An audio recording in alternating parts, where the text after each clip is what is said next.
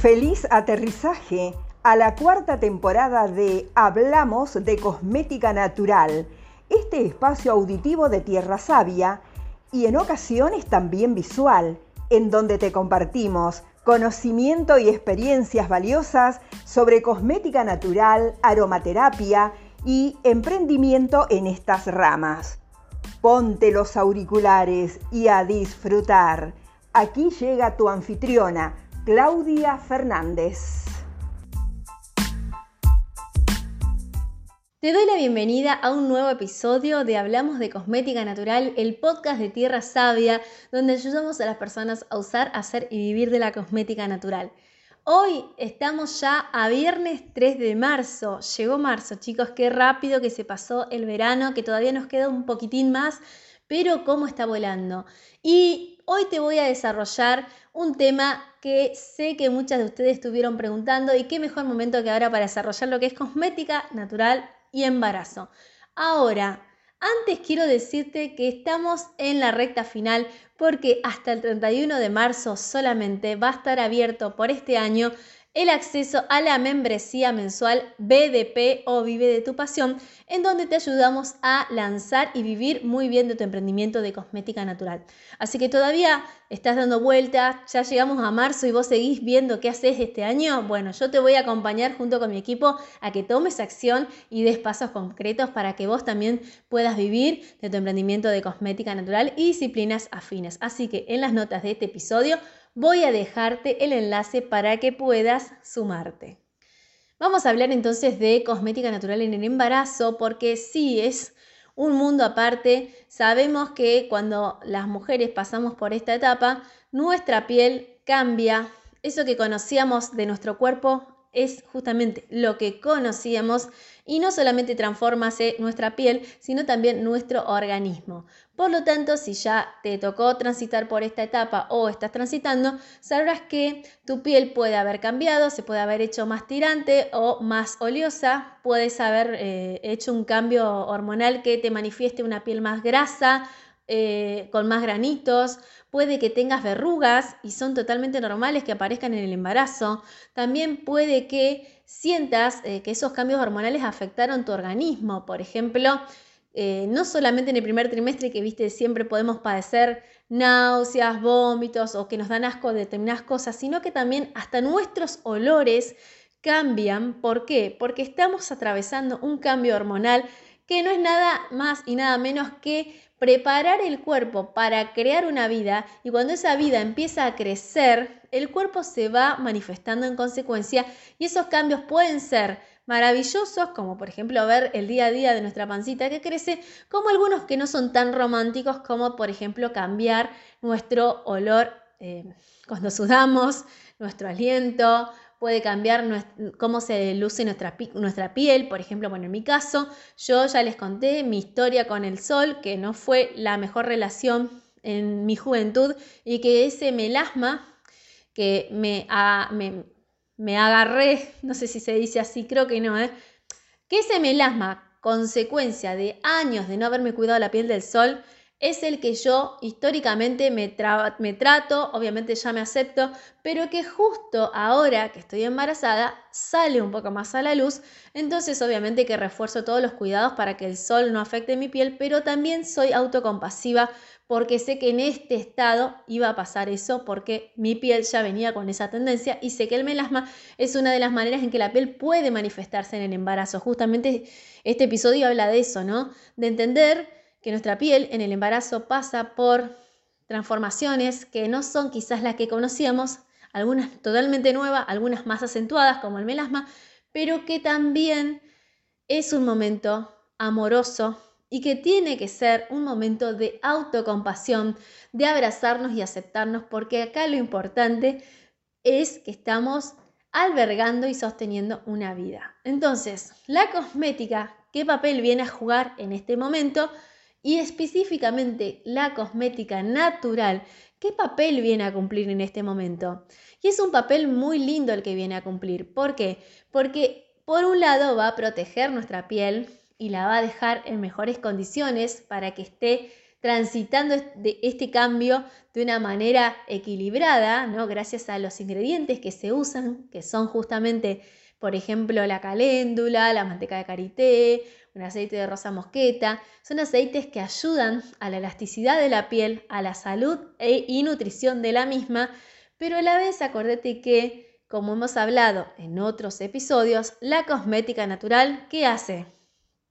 Eleva nuestra energía vital, ¿Por qué? Porque viene de la tierra y nosotros somos tierra.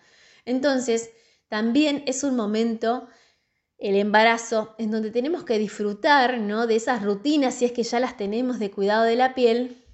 Y si no las tenemos, va a ser momento de tenerlas. ¿Por qué?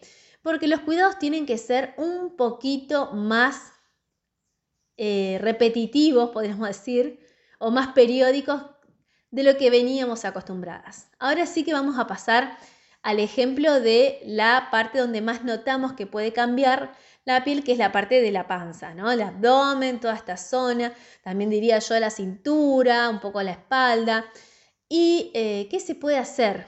Y una manera sencilla y que alguna vez también eh, la, la, he llamado como un shock de nutrición porque es darle un plus justamente, es aplicar el aceite en vivo y en directo en nuestro vientre. El aceite que te recomiendo por excelencia para el embarazo es el aceite de coco y también si tenés el coco es muy bueno para... Eh, es para todo tipo de piel, pero como es un aceite de tacto frío, acuérdate que lo vimos en, en ese episodio en que hablábamos de desmitificando el aceite de coco, bueno, eh, le sacamos un poco ese peso que tenía ¿no? afuera y lo metimos desde el enfoque ayurvédico. Este aceite se puede usar para equilibrar la piel y al ser un aceite con un tacto frío, con una potencia fría, yo lo recomiendo más para pieles mixtas a grasas y sí usaría en una piel seca sea que sos una persona de piel seca, o sea que en este momento de tu vida, el embarazo, estás experimentando una piel seca, usaría el aceite de sésamo por su tremendo poder nutritivo para la piel. Cualquier aceite que elijas, vas a agarrar, vas a tomar un poco de ese aceite y vas a hacer este movimiento para que tus manos tengan suficiente producto y vas a empezar a aplicarlo de una manera muy suave en la piel. Acuérdate que en el embarazo se pueden hacer masajes en las piernas, por ejemplo, si sos una persona que padece retención de líquidos, pero no se aconsejan masajes en la panza. No, entonces la manera de aplicarte tus productos cosméticos, como por ejemplo estamos hablando de un aceite, va a ser muy suave, muy suavecito. Acordate que esto es un mimo también para tu piel, un mimo para esa criatura que está creciendo dentro tuyo, muy suavecito y vas a, eh, con ese masaje y esa aplicación suave, lo que vas a buscar es que ese producto se distribuya completamente en toda la zona. Obviamente, cuando te aplicas un aceite, no se absorbe instantáneamente como puede pasar con las cremas o como suele pasar con las cremas.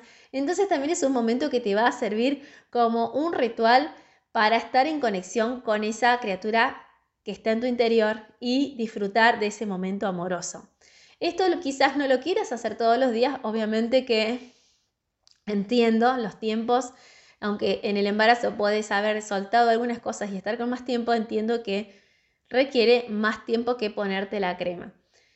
Pero hacelo cada tanto y vas a ver lo bien que se siente. Ahora, si vos eh, sos de las que usa cremas, mi propuesta es que así como quizás venías usando tus cremas corporales una vez por día, ahora y en especial en la zona de los brazos, del abdomen y, alrededor del, tronco donde está todo lo, que es el bebé, ¿no? que se va, esta parte se va a ensanchar.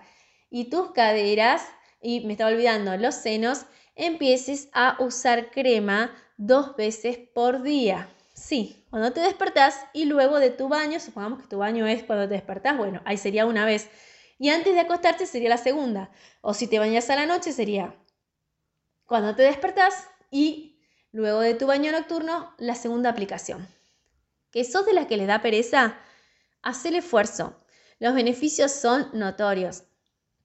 Nosotros en Tierra Sabia tenemos una crema que es la crema regeneradora. Obviamente ahora no estamos elaborándola, yo la estoy elaborando solo para uso personal. Como sabes, estamos en receso en la elaboración. Esa crema, eh, a lo largo de estos años en el uso, hemos verificado que funciona muy bien en embarazadas y que si la usan dos veces por día, no hemos tenido experiencia en las usuarias de personas que se hayan llenado de estrías. Obviamente, quiero hacer una, una aclaración. No todas las pieles son iguales. Hay pieles que pueden llegar a ser propensas a estrías, aun cuando las cuides con cremas.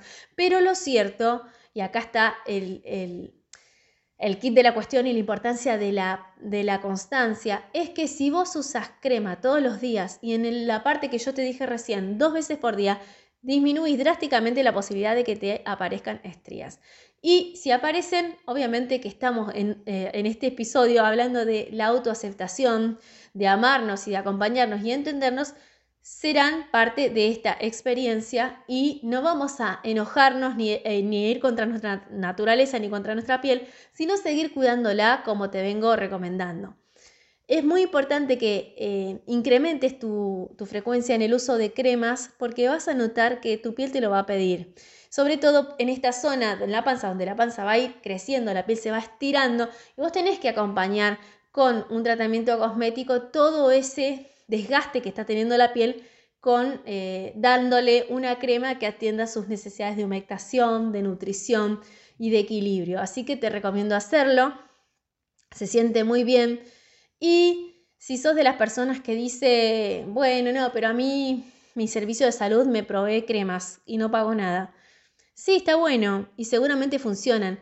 Pero si podés conectar en este momento de tu vida con la experiencia de usar cosmética natural en tu piel, va a ser un ritual maravilloso por muchas razones. Primero, porque le va a hacer muy bien a la salud de tu piel. Y segundo, porque como decíamos, la cosmética natural eleva tu energía vital y vos vas a transmitirle a través de la aplicación de la crema a tu bebé lo maravilloso que se siente usar productos de la madre tierra en nosotros. Así que esa es una de las razones por la cual también digo que experimentes no usar cualquier crema, sino usar una crema de cosmética natural en este momento, porque vas a ver que es maravilloso. Y recalco la importancia de un ritual de autocuidado con tu piel a diario, no solo en el embarazo, sino todos los días. En este momento, sí, hacerlo dos veces por día, pero vas a ver que los beneficios hablan por sí solo. Ahora, y haciendo una relación con el episodio anterior, ¿Podemos usar aceites esenciales en nuestra crema para embarazadas? La respuesta es que en el primer trimestre yo no te lo recomiendo, no recomiendo en absoluto, y luego sí que se puede con dosis ínfimas y recordando que no todos los aceites esenciales son aptos para embarazadas. Entonces, haciendo este hincapié, podrías usarlo. Te voy a dar un ejemplo de nuestra fórmula, la que te comentaba recién. Nosotros en un pote de 250 gramos de crema usamos solamente 7 gotas de aceite esencial de manzanilla. Es ínfimo, a nivel porcentaje es nada. Entonces, eh, no altera la salud del feto, no altera para nada y ayuda a la armonía de la piel y a la armonía de la mamá cuando está colocándose esa crema.